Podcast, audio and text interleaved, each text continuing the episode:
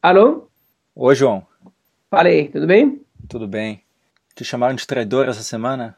Pois é, na verdade não foi a primeira vez. E, e no início me, isso me causava um pouco de graça, né? Porque a vida inteira, tipo, não só não só é, militante como, como é, é voluntário, mas a vida inteira eu, trabalhei também com sionismo e minhas, minhas assim, profissionalmente falando, e mais ainda quando as pessoas que me chamam de traidor nem sequer fizeram aliar, nem, nem, nem vivem em Israel, nem nada disso. Né? Mas, em, Mas que, enfim, em que contexto te chamaram? Como, é, numa discussão frente a frente? Não, virtualmente, na verdade, por meio do Facebook, né? Ah, Até muito mais fácil assim. É, as pessoas são muito mais corajosas quando tem, quando, quando estão distantes fisicamente de fazer esse tipo de coisa. Não, não duvido que alguns deles teriam dito na cara, mas acho que o Facebook ele, ele mostra um monte de valentões. Os contextos foram variados, inclusive, né? Mas para mim, a minha conclusão é que foi tudo um pano de fundo é, é, para o que realmente pensam as pessoas que me chamaram de traidor primeira vez que me chamaram de traidor foi porque eu defendi a Suprema Corte israelense no caso do Elor Azaria, do soldado, já tem inclusive um podcast sobre isso no Conexão, do soldado que foi acusado, foi condenado né, por homicídio de um terrorista que já estava imobilizado e a Suprema Corte é, é, condenou esse soldado e me chamaram de traidor por defender a Suprema Corte e o Código de Ética do, do Exército. Totalmente surreal. Segunda vez me chamaram de traidor duas pessoas por é, admitir que, infelizmente, lamentavelmente, o exército prepara os soldados para oprimir os palestinos. É, o, que é, o que é um fato, a gente pode até discutir se os soldados são vítimas, é, o que eu até acho que são bastante desse sistema, é, ou não, mas para mim é bastante, é, é, bastante concreto que, que esse treinamento existe, até por ser um ex-soldado é, e reservista do Exército. E a terceira vez foi por ter dito que a resolução 2334 da ONU ela não é antissemita.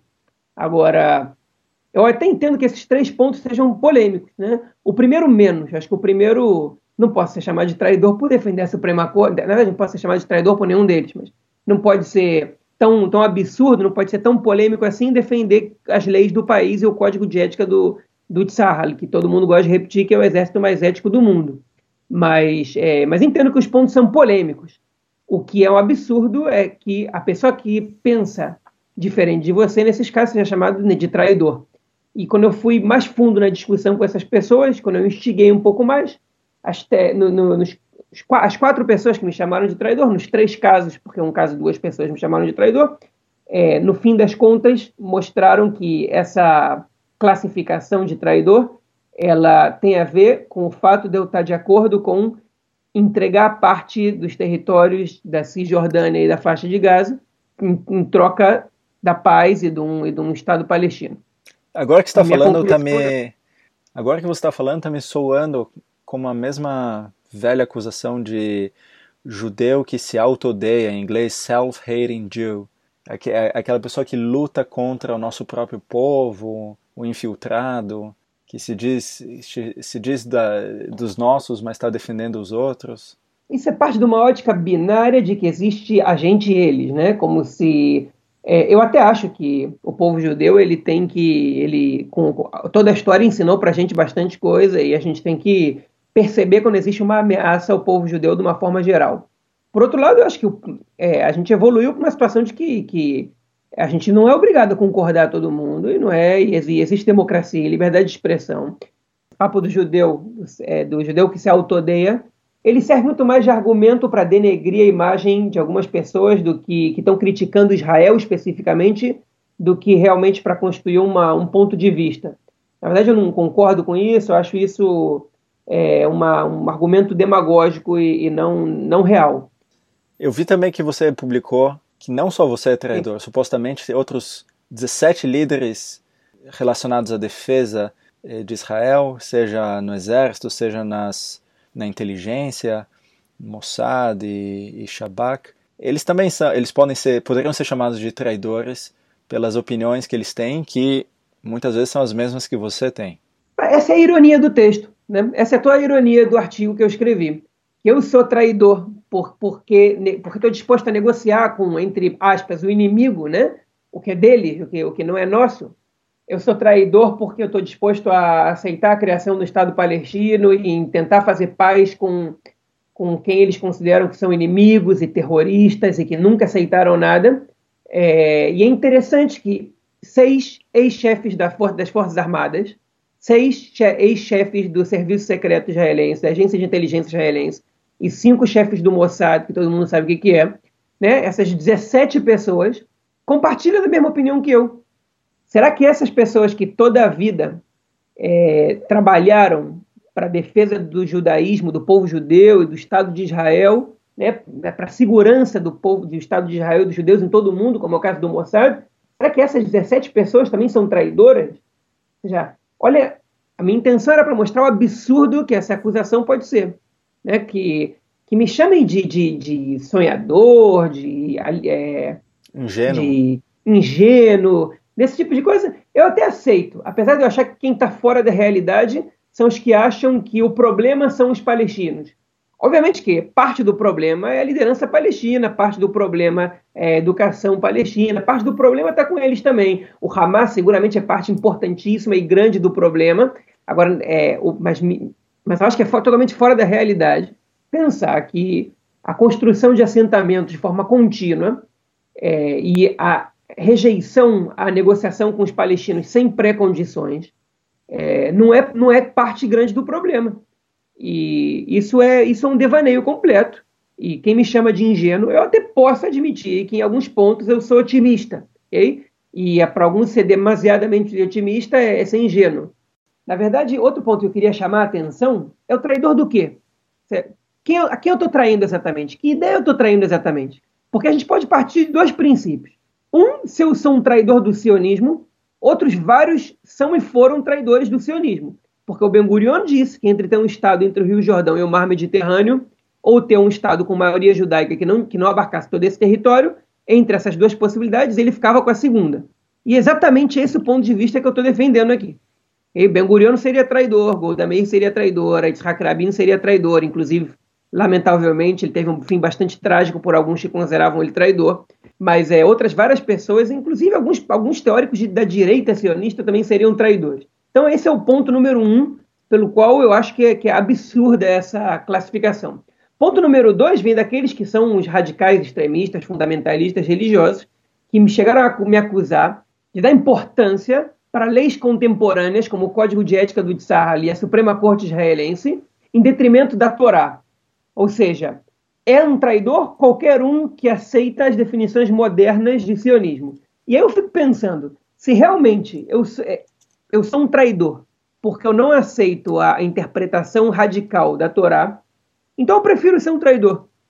Se realmente eu, é, é, é um traidor, é traidor todo aquele que acredita no código de ética do Tzal, que acredita nas leis do Estado de Israel moderno, que não acha que o Estado de Israel deve ser definido é, por, pelas supostas fronteiras é, porque essas fronteiras também são bastante discutíveis, mas pelas supostas fronteiras que Deus teria dito a, ao profeta Abraão na, na, na promessa que está no, no, nos, nos, primeiros livros do Tanar.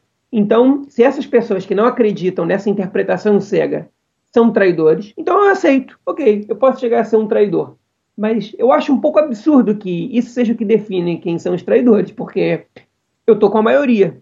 Então, será que a maioria está traindo a minoria? Me dá uma noção, que tipo de afirmações esses 17, essas 17 figuras, do que, que eles estão falando que eles, por muitos aqui em Israel, eles são acusados mesmo de serem traidores?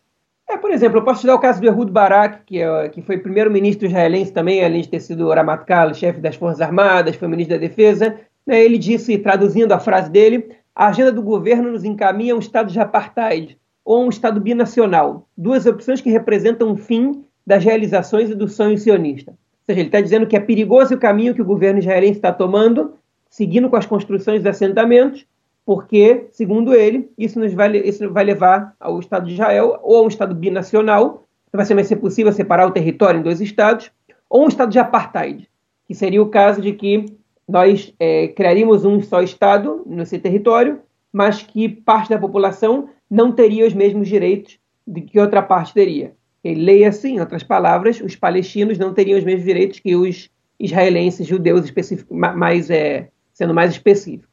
Então, esse seria um estado de apartheid. okay? que é o que aconteceria se Israel anexasse a Cisjordânia atualmente e não desse cidadania aos árabes palestinos. Outro comentário interessante foi do último é, Ramatkal, que deixou agora, tem, menos, tem um pouco menos de um ano, se não me engano, Benny Gantz, que disse: Nós temos que buscar todos os caminhos para chegar a um acordo com os palestinos. Nós temos que estar aptos a olhar para as nossas crianças e dizer ao menos que tentamos. Ou seja, está falando de um acordo com os palestinos. Um acordo com os palestinos é basicamente um Estado. A menos que alguém acredite que os palestinos vão aceitar qualquer acordo que não envolva a criação de um Estado palestino. Essa pessoa seguramente está sonhando.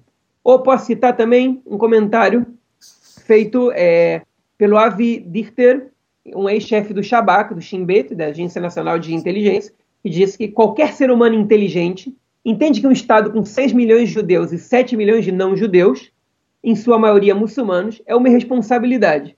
Obviamente que é uma responsabilidade aos. É, já, já sei eu que estou completando a frase, uma responsabilidade em relação ao sionismo, né? Você vai deixar de ter maioria judaica. Você deixa de ter maioria judaica.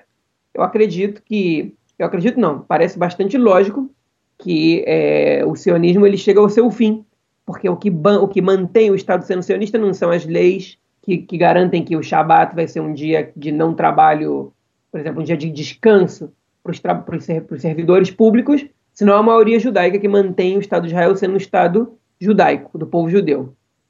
Posso citar outros também, se você achar que são relevantes aí. Eu acho por que exemplo, deu para entender que... que eles estão, na minha opinião, eles estão citando, eles estão falando óbvio e que esse tipo de acusação que eles são traidores e a mesma acusação que foi feita a você é realmente absurda. O que me faz pensar qual é a próxima etapa, porque quando a pessoa te chama de traidor, ela não quer dialogar, ela quer te calar a boca. Então, vamos dizer que daqui a um mês você vai estar debatendo com alguém e a pessoa vai, vai soltar um traidor. E aí? Que é, é um caso perdido? Acabou a discussão, faz é, unfollow e manda, manda para aquele lugar? O que, que a gente faz? Não, olha só, eu, eu, saio do Facebook, eu acho que o Facebook ele ilustra um pouco a situação e eu vou para a vida real, porque eu, eu, acho que antes de pensar na próxima etapa, a gente tem é, a atual etapa, ela já, ela já é bastante ilustrativa, né? Primeiro porque em 1933, um sionista de esquerda, o Raim Arlozorov, já foi assassinado por ser chamado de traidor. É, até hoje não se sabe quem foi o assassino, mas ele foi acusado é, e foi violentado, é, é, metaforicamente falando, pelos jornais do movimento revisionista por ter ido para a Europa para fazer um acordo com o recém-eleito é, é, governo alemão, que eram os nazistas, que hoje em dia a gente sabe o quão ter terríveis eles foram por causa da Shoah e tudo isso, mas em 1933 o Arlosroff não sabia, e ele fez um acordo para trazer, um acordo que tinha como objetivo tirar os judeus da Alemanha e trazer para a Palestina. Por isso ele foi chamado de traidor. Se o acordo está bom ou ruim, a gente pode discutir vários anos, mas chamar o Orlov de traidor e fazer uma campanha violentando ele dessa maneira, okay, acarretou no assassinato dele. Da mesma maneira que foi assassinado o militante pacifista Emil, Emil é, Grusenweg, nas manifestações contra a guerra do Líbano em 82, para que a guerra acabasse, e da mesma maneira como foi assassinado o Yitzhak Rabin em 95 por fazer um acordo com os palestinos. Então a gente não precisa pensar no futuro, a gente só a gente olhar para o passado e ver qual é o próximo passo. E não vou agora, queria te lembrar também que durante agora é, as manifestações contra a prisão do soldado Elor Azaria, que também é um ponto polêmico, um pode estar a favor ou contra, parte dos gritos que se escutou na frente da central do exército, na Kiryat, em Tel Aviv, foi Eisenkot, que é o novo, é o novo chefe das Forças Armadas, o novo Ramatkal israelense, foi Eisenkot, é, Rabin espera por um amigo. Então, a gente não precisa pensar no que, que vai ser o futuro. Se a gente olhar o passado e ver, e ver como o que aconteceu com as pessoas que foram chamadas de traidores, a gente também pode, pode começar a temer pela vida do, do, do atual chefe das Forças Armadas. Disso, eu vou passar para uma outra questão que é um pouco mais é, é, simbólica, mas ela pode explicar para a gente o que significa ser chamado de traidor atualmente. Né? O Rabin, antes de ele ser assassinado, eu já falei sobre isso em outro artigo que eu escrevi, e essa também é a narrativa do museu é, do, do, Museu de Israel na, é, no centro de Yitzhak Rabin, que é, muita gente pensa que é o Museu do Rabin, mas chama Museu de Israel, que é a narrativa deles que o Rabin ele foi vestido né, em cartazes de dois personagens é, bastante expressivos. Um deles foi vestido de um líder da Gestapo, como se ele estivesse atuando em, a favor dos nazistas, e outro ele foi vestido de árabe com um cartaz escrito Boged, que em hebraico significa traidor. E traidor era o xingamento mais feito, mais, mais vezes direcionado ao Rabin. Agora, se a gente vai analisar o simbólico dessas duas ofensas, tanto nazista como traidor, a gente chega a uma. A um, a gente sai do simbólico e a gente chega ao prático, que são as duas únicas, os dois únicos crimes que já foram condenados à morte em Israel. Traidor da pátria, que é um crime militar, traidores da pátria podem ser condenados à morte, como já foram na história, e existe essa lei, existe essa, essa penalização. É, e criminosos nazistas, como foi o caso do Eichmann, que Israel condenou à morte. E aí foram, são os únicos casos na história recente, na história recente porque o Estado de Israel é um país, é, o Estado de Israel é, é bastante recente, historicamente falando, é, tem menos de 70 anos, são os dois únicos casos que chegaram a condenar pessoas à morte. Então, quando te chamam de traidor, simbolicamente, estão te condenando à morte. E justificou a morte do Arlozerov, justificou a morte do Grunzweig, justificou a morte do Rabin, pode justificar a morte do Ramatkala atual, e eu não acho que alguém vai querer me matar ou matar outras pessoas que, que pensam da mesma maneira que eu, porque simbolicamente a gente não é tão importante, mas é, simbolicamente estão condenando a gente à morte. A passagem do simbólico para o real, ela depende é, do clima do Estado. Então, se hoje a gente está num momento bastante conturbado, como era em 95, nas circunstâncias que o Rabin foi assassinado, isso pode acarretar assassinatos políticos. Então, essa acusação de traidor, ela pode ser engraçada quando ela se direciona a mim, que de dediquei minha vida inteira ao sionismo, não que eu seja muito velho, mas bastante tempo eu dediquei ao sionismo. Então, ela pode ser engraçada, ela pode ser irônica até determinado ponto, mas ela é perigosa também, por outro lado.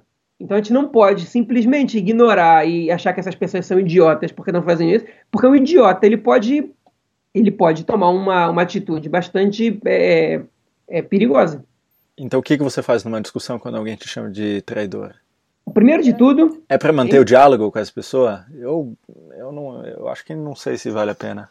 Eu acho que sempre você tem que manter o diálogo com essa pessoa, porque se, se essa pessoa não vai se convencer do contrário, se tem algum público que está assistindo a esse diálogo, esse público pode entender que existe um lado nessa história que está certo.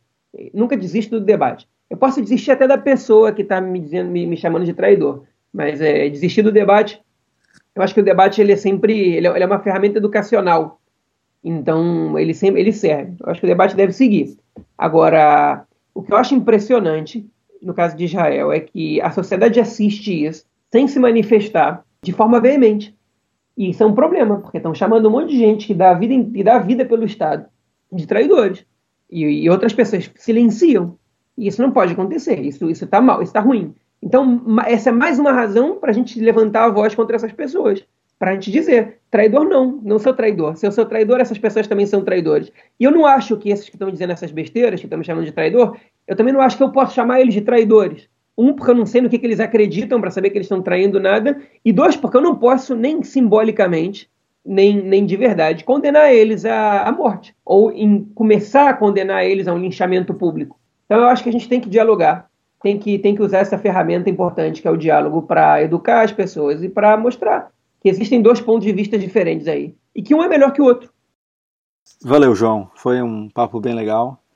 Vamos dar um Shabbat Shalom para os nossos ouvintes, que eu lembro eles mais uma vez que esse podcast eles podem assinar pelo aplicativo no telefone deles, iTunes ou qualquer outro aplicativo que eles usam para escutar podcasts.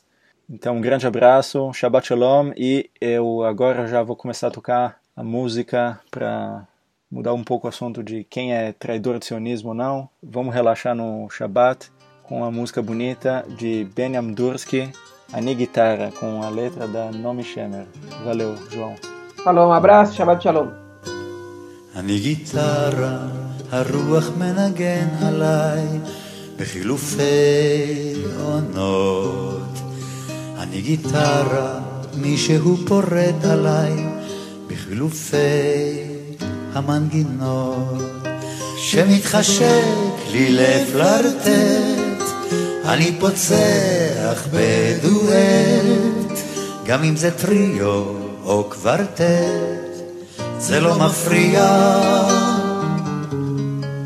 על משבצות אדום לבן אשכול בשל על השולחן ואגסים דמויי סזן וגם סנגריה.